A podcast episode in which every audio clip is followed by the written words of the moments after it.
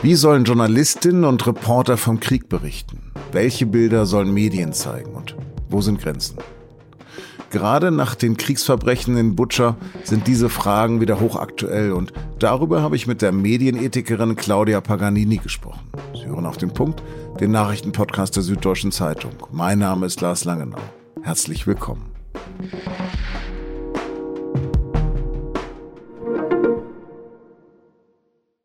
Eine Familie, ein kleines Mädchen, ihr Bruder und deren Mutter liegen tot auf einer Straße in der Ukraine, getötet bei dem Versuch, mit Rucksäcken und Rollkoffern vor russischen Granaten zu fliehen. Bereits Anfang März hat die New York Times auf ihrer Titelseite dieses Bild der freien Fotografin Lindsay Dario veröffentlicht und damit weltweit eine Debatte ausgelöst.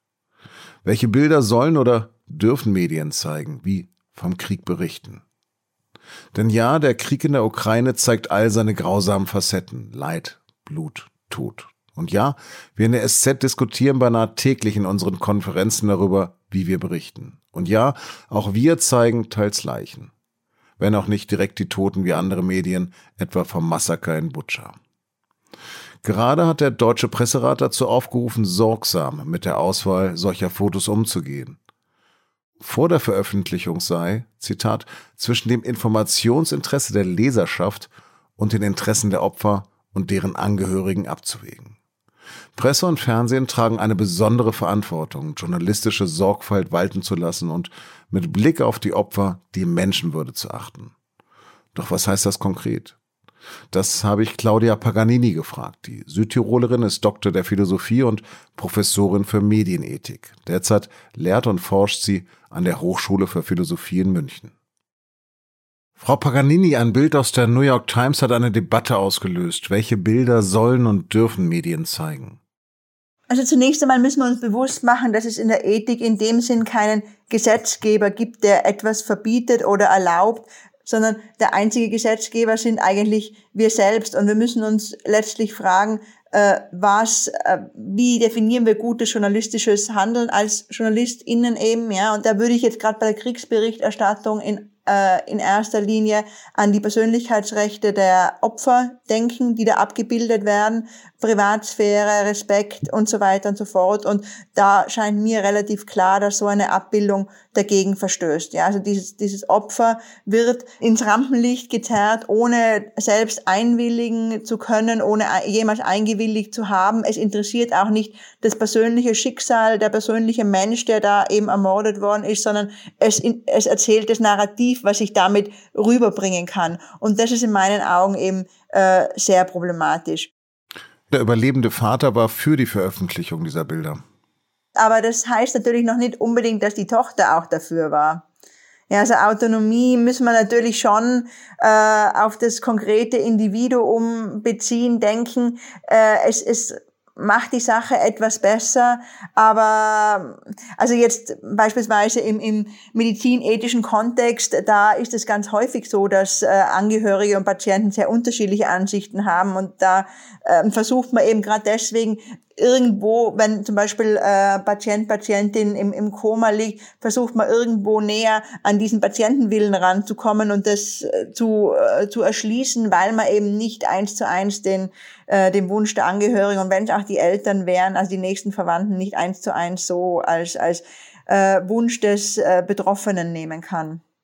Steht das nicht entgegen dem Verschweigen der Realitäten? Krieg ist nun mal nicht schön. Das ist richtig, aber man muss nicht unbedingt die konkrete Person zeigen. Ja, es gibt auch, es gibt auch viele andere Objekte, Blickwinkel, die auch die äh, Destruktivität und die Brutalität des Kriegs äh, zeigen können. Beispielsweise haben wir ja dieser Tage auch immer die verwüsteten Straßenzüge. Ähm, trotzdem muss ich mich dann noch fragen, was löst es beim Betrachter aus? Aber zumindest muss ich mich da nicht fragen, werden die, ähm, die, also werden die Personen, über die berichtet wird, damit einverstanden, weil eben keine Personen beispielsweise vorkommen. Aber letztendlich dokumentieren wir Kriegsverbrechen. Und Krieg ist nun mal brutal. Das Grauen von Vietnam wurde ja auch gezeigt und übte einst öffentlichen Druck auf die US-Regierung aus. Ja, das ist richtig, aber ich denke eben, dass ähm, Ethik nicht etwas äh, klar äh, ein für alle Mal definiertes oder fix feststehendes ist, sondern unsere ähm, äh, Normen und, und Regeln, die wir in einer Gesellschaft uns selber setzen, die verändern sich auch im Laufe der Zeit und die sind auch situationsabhängig. Und es kann in einer Situation etwas angemessen sein, was in einer anderen nicht angemessen ist. Also im Vietnamkrieg war es tatsächlich so, dass ähm, da überhaupt eine kritische Haltung gegen den äh, Krieg und gegen den Vietnamkrieg eigentlich wirklich erst durch schockierende Bilder äh, so richtig aufgebrochen ist. Ich denke nicht, dass wir im Jahr 2022 das so noch brauchen. Jetzt würde ich mich eher fragen, brauchen wir Bilder, die Empathie äh, auslösen, die positive Gefühle wecken. Ja? Also ich denke, wir sind vielleicht eher in einer, in einer etwas distanzierten und, und ähm, Zeit, wo die Einzelnen auf sich selbst bezogen sind, möglicherweise auch durch die Corona-Krise, wo man sehr stark sich auf das Private konzentriert hat, auf sich selbst konzentriert hat. Vielleicht brauchen wir eben jetzt Bilder, die uns aus diesem Fokus auf sich selbst rausholen, die uns zeigen, das sollte uns nicht gleichgültig sein, das sollte uns ähm, etwas, das sollte uns beschäftigen, das sollte uns empören und ähm, wir sollten uns äh, eben engagieren wollen im Hinblick auf das, was in der Ukraine passiert. Verpassen wir mit dem Verzicht nicht dann auch ikonografische Bilder wie einst im Vietnamkrieg? Die Gefahr würde ich weniger sehen, weil wenn wir die ikonografischen Bilder der, des 20., 21. Jahrhunderts betrachten, Revue passieren lassen, dann fällt auf, dass es oftmals gar nicht besonders unbedingt brutale oder spektakuläre Bilder waren. Also wir haben zum Beispiel bei 9-11 äh, unglaublich viel ganz schockierendes Bildmaterial, aber ikonografisch ist beispielsweise das Bild von den Feuerwehrleuten, die diese Fahne hissen, auf Ground Zero geworden. Also ein, ein sehr harmloses Bild. Und ich denke, was für Bilder ikonografisch werden, das hat vielleicht weniger mit den Bildern selbst zu tun, als mit den Emotionen in äh, innerhalb der Gesellschaft unter den Zeitzeugen, welches Bild trifft genau den Geist der Zeit, trifft, äh, trifft wirklich die Empfindungen der Menschen. Und das sind dann eben Bilder, die, die hervorstechen und die wir dann später als Betrachter ikonografisch nennen. Von, von dem her würde ich mir da äh, keine großen Sorgen machen. Unser Thema in der SZ seit geraumer Zeit braucht es Triggerwarnung, beziehungsweise wann sollte man sie einsetzen? Was ist Ihre Empfehlung? Also ich würde sie dann einsetzen, wenn ich zum Beispiel davon ausgehen muss, dass äh, Kinder und Jugendliche diese Informationen mitbekommen werden. Das hängt eben ein bisschen davon ab, wo sind die platziert und tatsächlich schon, wenn, wenn massive Gewalt äh, dargestellt wird, weil man davon ausgehen muss, dass Menschen möglicherweise die Erfahrungen in die Richtung selber machen mussten, äh, Retraumatisierung erleben. Im Zweifelsfall würde ich es lieber öfter einsetzen. Allerdings äh, müsste man sich da eben wirklich ähm, überlegen, wie dann die Wirkung ist. Ja, also ob die Wirkung wirklich dazu für, äh, wirklich diejenige ist, dass die Leute diesen Inhalt dann nicht konsumieren oder ob das nicht vielleicht sogar ein gewisser Anreiz ist oder dass man einfach bei zu häufig gesetzten Triggerwarnungen dann so abstumpft, dass man sagt, na ja, das, so schlimm wird es schon nicht sein. Ab wann werden Journalisten zu Helfershelfern der Propaganda der kriegsführenden Parteien?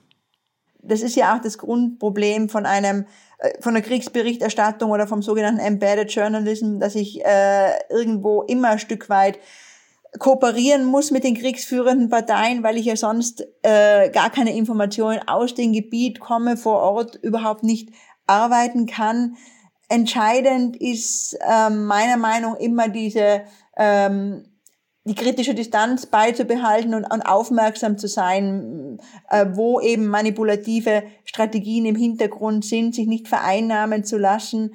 Das ist letztlich landen wir da äh, leider wieder bei einer Art Individualethik, die äh, eher ein, ein Modell der Anfangstage der Medienethik ist, aber gerade in so einer Situation, wo das System den einzelnen Journalisten kaum mehr schützen kann, bleibt letztlich nicht viel anderes übrig, als dass der Einzelne sich eben auf die eigene, ähm, auf die eigenen Überzeugungen beruft, auf das, was eine Aus er oder sie in der Ausbildung gelernt hat.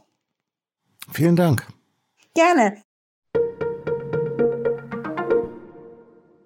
EU-Kommissionspräsidentin von der Leyen und EU-Außenbeauftragter Josef Borrell wollen diese Woche noch nach Kiew reisen. Sie werden dort den ukrainischen Präsidenten Zelensky treffen. Das Treffen werde noch vor der für Samstag in Warschau geplanten Geberkonferenz stattfinden, bei der Geld für die Millionen Flüchtlinge und Vertriebenen des Ukraine-Kriegs gesammelt werden soll.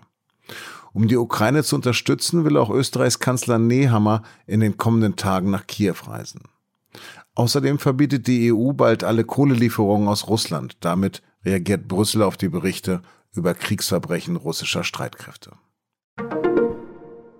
Griechenland hat seine letzten Schulden beim Internationalen Währungsfonds getilgt, zwei Jahre vor Ablauf der Frist. Es ging dabei um Kredite in Höhe von 1,9 Milliarden Euro. Premier Mitsotakis sagt, dass sein Land damit ein graues Kapitel schließe, das 2010 mit der schweren Finanzkrise des Landes seinen Lauf genommen habe.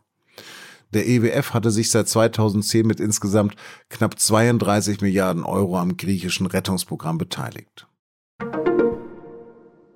Der Sozialverband VDK und die Deutsche Stiftung Patientenschutz kritisieren, dass die Isolationspflicht für Corona-Infizierte am 1. Mai wegfallen soll. Der Schutz der Risikogruppen spielt für die Politik offenbar überhaupt keine Rolle mehr, sagt VDK-Präsidentin Verena Benteler. Sie fordert weitere Mindestschutzmaßnahmen für vulnerable Personen. Die Gesundheitsminister von Bund und Ländern hatten am Montag beschlossen, dass ab Mai Corona-Infizierte und Kontaktpersonen nur noch freiwillig und für kürzere Zeit in Isolation oder Quarantäne müssen.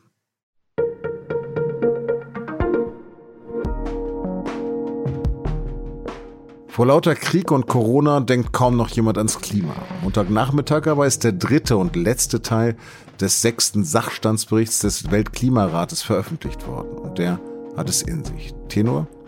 Die Erde ist ein Intensivpatient. Rettung möglich. Wenn, dann aber schnell.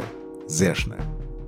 Wie, das können Sie bei sz.de nachlesen und in dem Link in den Show Notes. Redaktionsschluss für Auf dem Punkt war 16 Uhr. Produziert hat die Sendung Justin Patchett. Vielen Dank fürs Zuhören und Bleiben Sie uns gewogen.